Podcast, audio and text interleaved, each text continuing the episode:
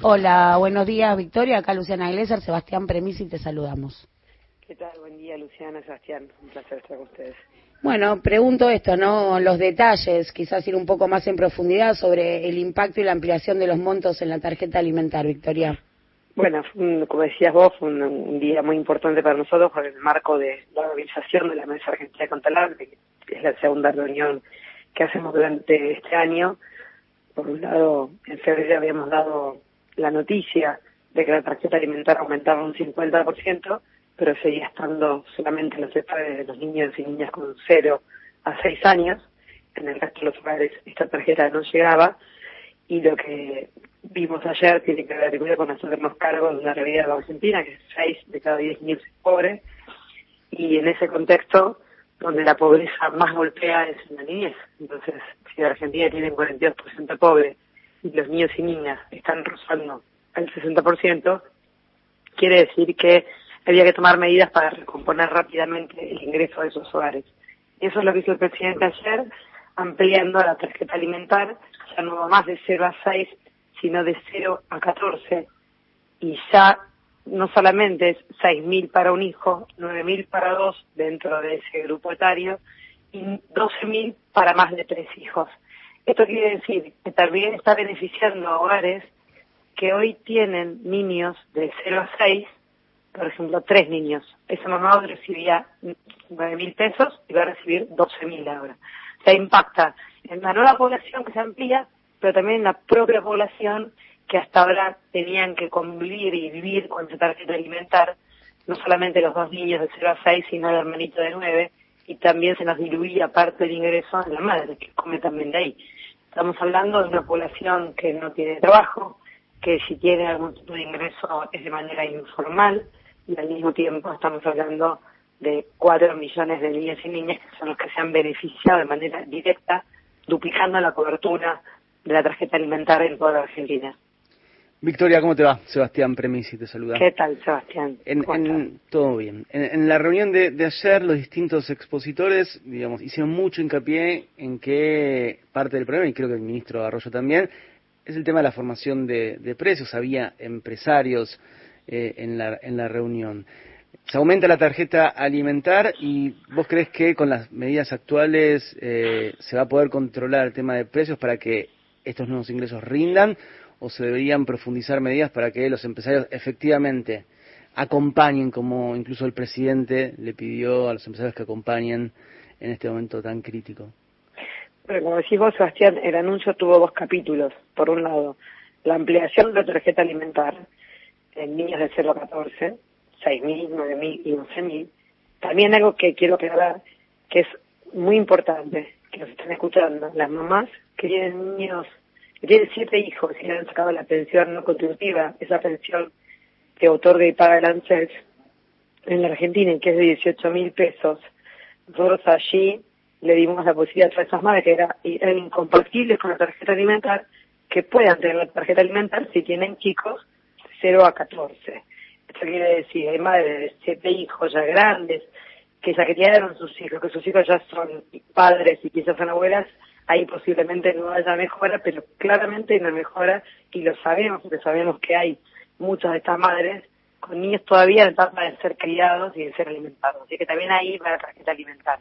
Estuvo por un lado tarjeta alimentar, cobertura, o sea, ampliación de población, y por otro lado estuvo Matías Pulso, muy claro y muy contundente en el anuncio que hizo como ministro de la producción, ampliando la oferta de alimentos, lo que decís vos, Sebastián. nada sirve, y lo dijo el presidente con mucha contundencia, que todo este esfuerzo que hacemos para tratar de inyectar dinero para que el plato de comida en la mesa de nuestros argentinos y argentinas estén garantizados, si esto se va a ir por la canaleta del aumento de precios que viene sucediendo en Argentina. Entonces, ha sido, como él dijo en un momento, perdonen mi vehemencia, yo creo que ha sido vehemente en la defensa que tenemos que hacer para que este esfuerzo no termine en un aumento en la canasta de alimentos en la República Argentina. Para eso, Culfas y todo el equipo con Pablo Español diseñaron algunas modificaciones en lo que pasa hasta aquí ahora. Esto quiere decir una mirada puesta donde tenemos el problema más importante de esto urbano, ofertando 11 cortes de carne, logrando un acuerdo de precios muy importante con el sector que produce y exporta en la Argentina, tratando de hacer lo que dijo Martín Guzmán hace dos meses, de escalzar el precio de la exportación y dejar un precio atado al consumo interno, a la recuperación del salario, a esta tarjeta alimentaria de asignación por hijo, o sea, mirando el mapa de que el 42% de Argentina, como dijo su presidente, es pobre.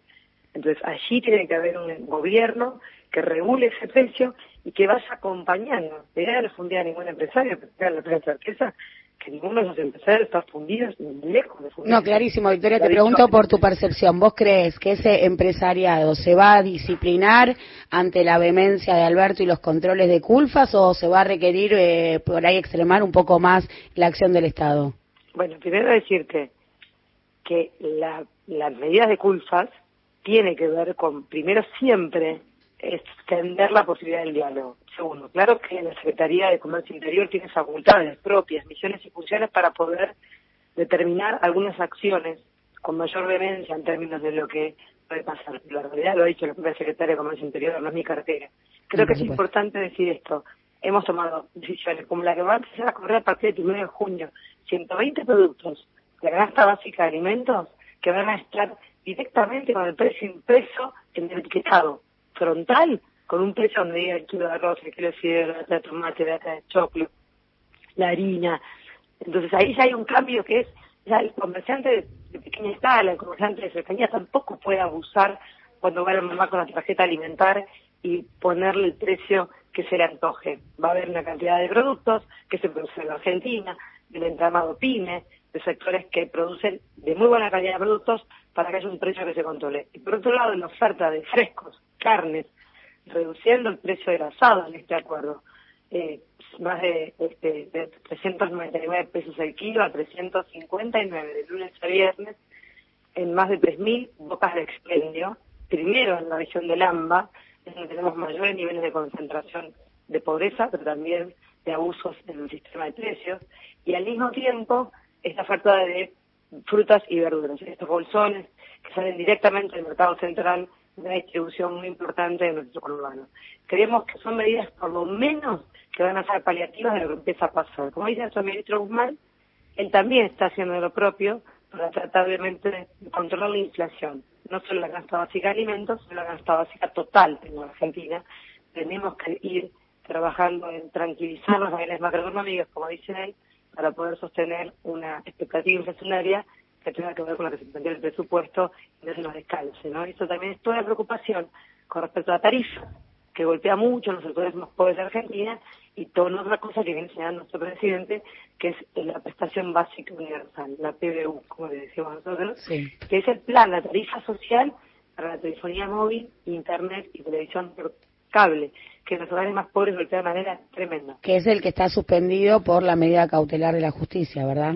Claro, sabes que ahí en realidad está suspendido para una empresa, para Telecom Argentina, que es la que presentó una cautelar para desconocer que a partir de una muy buena decisión de nuestro presidente, el, la telefonía móvil, internet y televisión por cable es un servicio público. Dijo muy bien Alberto en el acto de Ensenada, junto a nuestra vicepresidenta. Él dijo, cuando llegamos con Néstor Kirchner al poder y trabajamos en el de servicios públicos, no había un porcentaje tan importante de telefonía móvil, era un bien casi de lujo. Hoy tenés el 160% de la población con alguna línea de telefonía móvil en los hogares. Y el 80% de los alumnos cursando por ahí también las escuelas. Muy bien, por eso es importante, porque hoy la educación la transmitís o sea, llegás al hogar vía un teléfono móvil en hogares pobres. Aparte esto se da en un marco de pandemia, donde la conectividad es necesaria para educarte, donde la conectividad y el teléfono móvil son esenciales para poder escribirte en el plan de vacunación, por ejemplo, en toda la provincia de Buenos Aires. Para poder saber si te tocó el turno, tenés que tener la... Bueno, pero Victoria, perdón que te interrumpa, ¿no? Te interrumpa acá, ¿no? Pero bueno, está clarísimo el diagnóstico. El gobierno toma una medida. Decreta que este triple play es un... Eh, hay un PBU para que sea un plan básico universal. Viene la justicia y te lo frena. ¿Y ahí qué hace el gobierno? Bueno, ahí tiene un ente regulador el gobierno, el NACOM, que acaba de presentar, por supuesto, este, una medida para poder obviamente dar vuelta esa cautelar en la Corte. La Corte tendrá que decir si hay una empresa de servicios que tiene servicios públicos y hay dos empresas, Movista y Claro, que siguen siendo prestadoras de servicios públicos, que no pueden aumentar los precios, que la Telecom puede aumentar los precios por esa cautelar, por un juez, por un juez en la Argentina, tenemos esta ridiculez de que hay dos empresas que están sujetas a un decreto y otra empresa que presta el mismo servicio que puede hacer lo que quiera con todos nosotros. Entonces, la verdad que esta Corte va a tener que tomar una medida para por lo menos no quedar tan expuestas en estas justicias que suceden en el ámbito de la justicia, mira qué paradoja.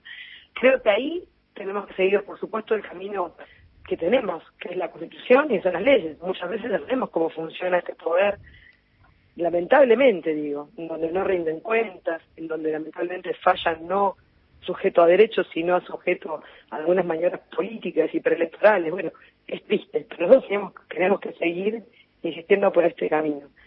Quiero decirte que para nosotros es muy importante esta definición de, de que esto sea un evento Alberto Fernández y de que esto sea un servicio público esencial, porque lo vemos permanentemente. El abuso de algunas compañías de telecomunicaciones, sobre todo las más pobres, es imperdonable. Así como nuestro presidente dijo ayer, paren, el 42% pobre, paren, no hay razones para que aumenten los precios de la canasta básica de alimentos, a las telcos nosotros también les decimos de la mesa del hambre, paren. No hay país que permita que el 15% del ingreso de la base de la pirámide, de los más pobres de los pobres, se nos vaya por la canaleta de las telcos. Hay que custodiar esa canaleta, hay que ponerle, como yo, un filtro para que no se vaya tan rápido por la canaleta todo esto que estamos inyectando de la tarjeta alimentar y de la asignación por hijos, ¿no? Y allí el Estado presente. Victoria, te agradecemos muchísimo este tiempo con Ala Fuentes acá en Radio Nacional. ¿eh? Te mandamos un abrazo grande. Un beso enorme.